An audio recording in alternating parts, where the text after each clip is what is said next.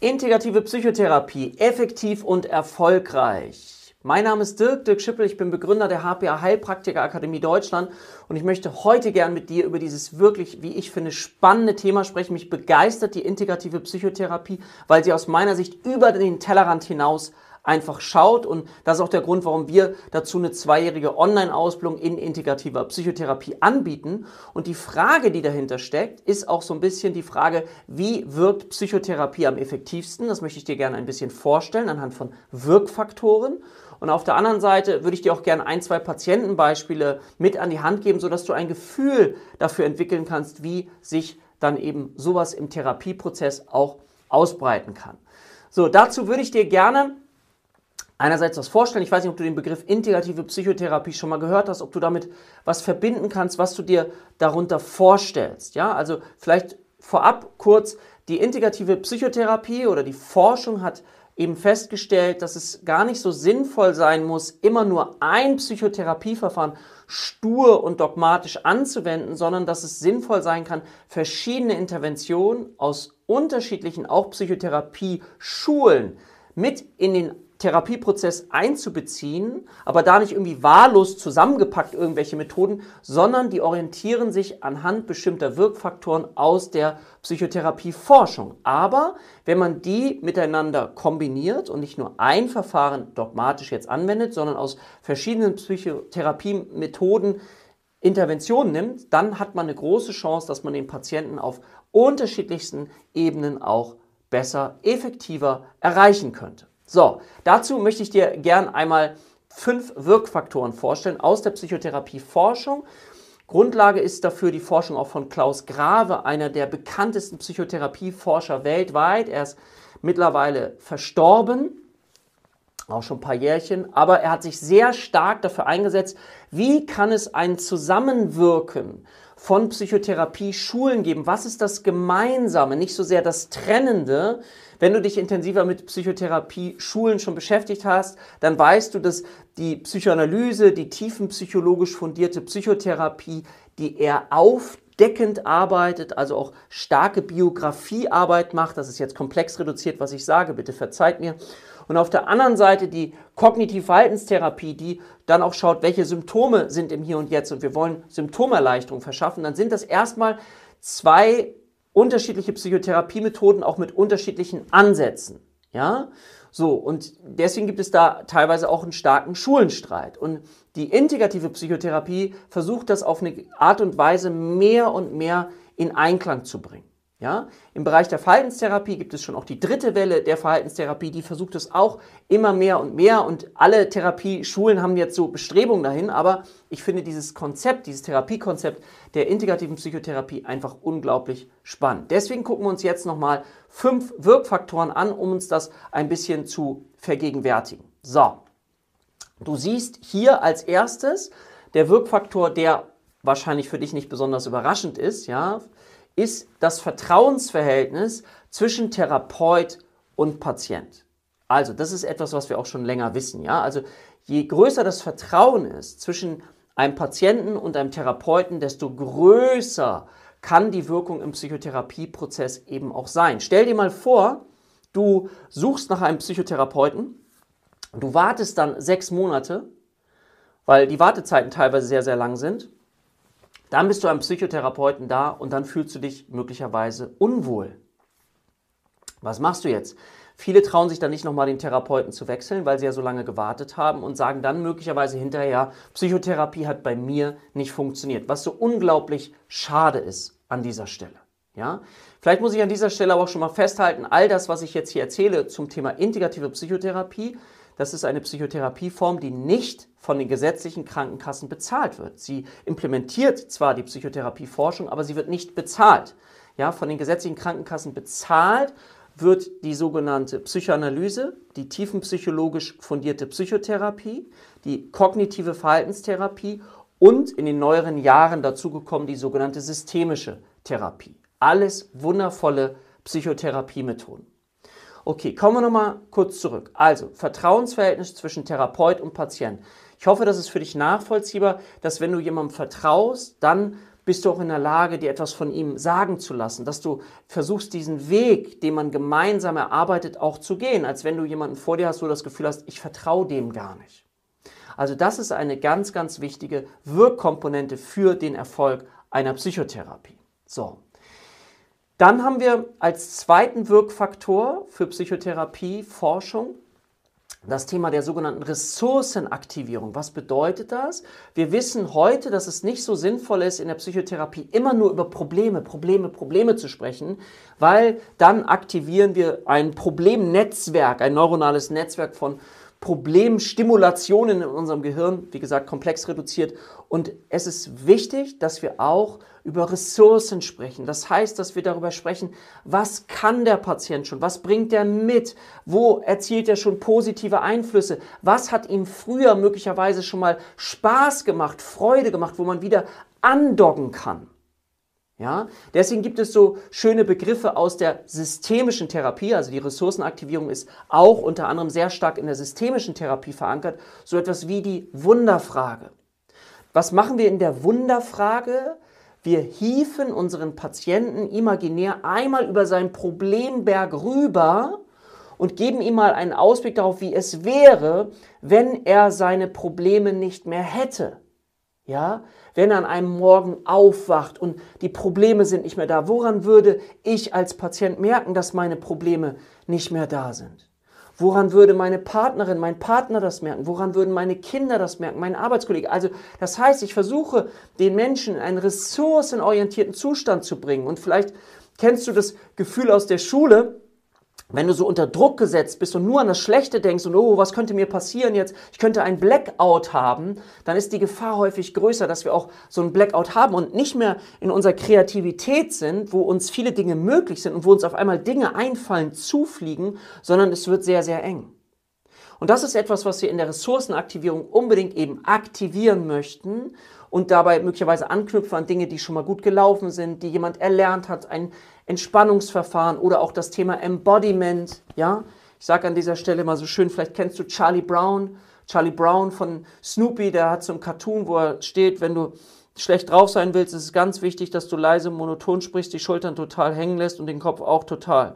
Was du auf keinen Fall machen darfst, weil sonst fühlst du dich möglicherweise besser, ist die Arme ausbreiten und lächeln, ja? Versuch so, dich heute Abend mal vor den Spiegel zu stellen und zu heulen. Ja? Das funktioniert nicht, weil wir aus der Embodiment-Forschung wissen, dass der Körper einen Einfluss auf unsere Psyche hat. Ja?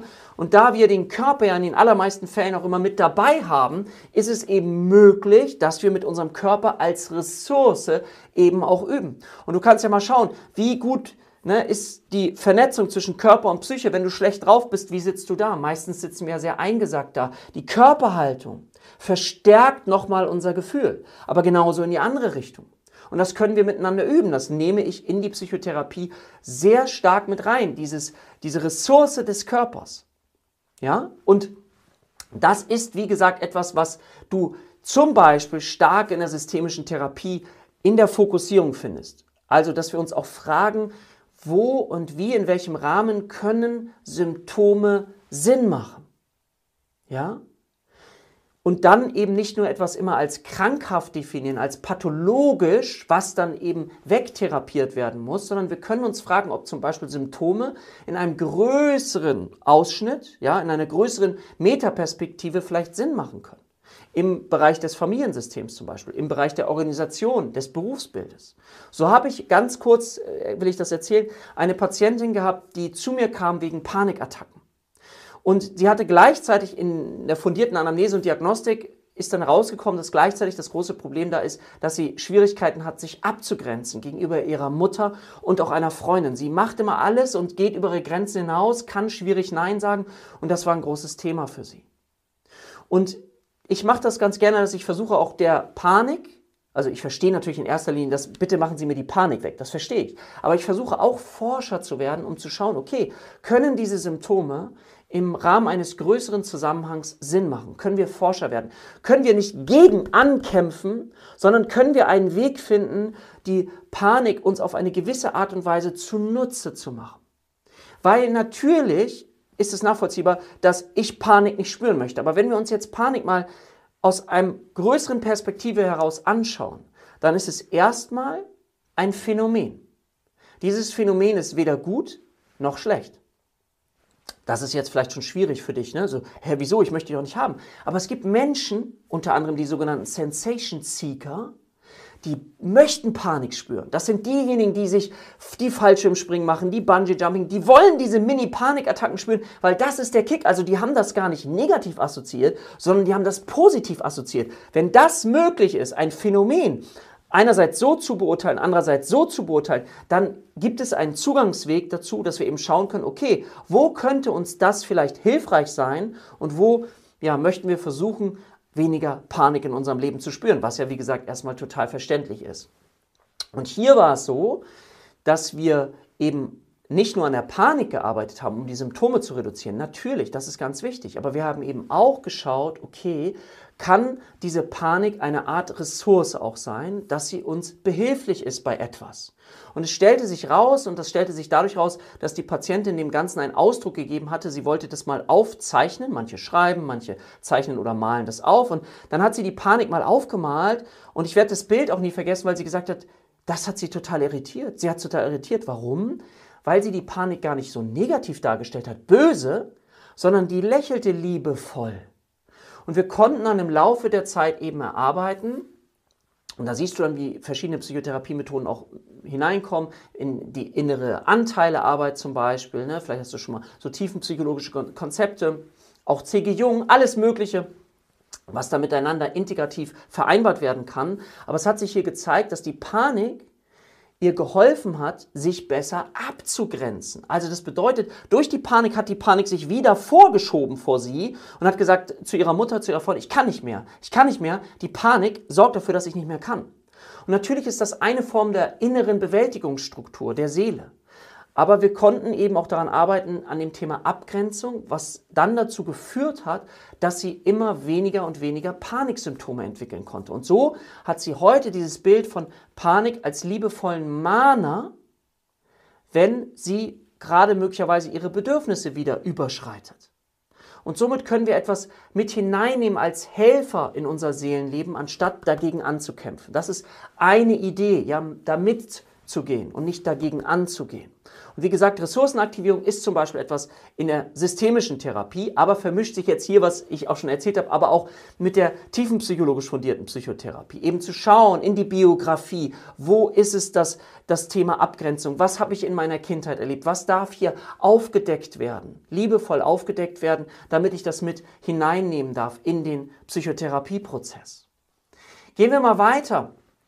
Das Thema Problemaktualisierung als weiterer Wirkfaktor oder auch Erlebnisaktivierung genannt, als weiterer Wirkfaktor für eine erfolgreiche Psychotherapie, deswegen eingebettet in die integrative Psychotherapie.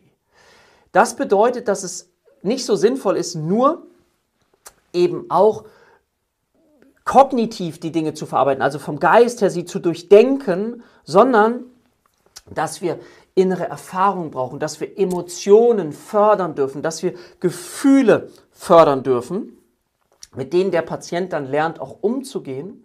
Stell dir mal jemanden vor, der eine Spinnenphobie hat, der eine Höhenangst hat. Da sind wir sehr schnell in der Erlebnisaktivierung und da können wir sehr schnell mit den Symptomen der Emotion arbeiten, um dem Patienten dann damit zu helfen. Aber es ist wichtig, dass wir Dinge auch emotional umerleben lernen, anstatt nur im Kopf darüber nachzudenken, wie es wäre, wenn ich Dinge mal tue. Ja, also Erlebnisaktivierung, das ist zum Beispiel etwas, was stark in der Gestalttherapie fokussiert wird. Ja, wie komme ich ins Hier und Jetzt mit meinen Gefühlen, mit meinen Erlebnissen? Was spüre ich jetzt und hier? Das ist ein ganz wichtiger Faktor. Also nicht nur im kognitiven Gedanken, sondern auch als Erlebnis, als Erfahrung. Damit überschreiben wir alte neuronale Strukturen.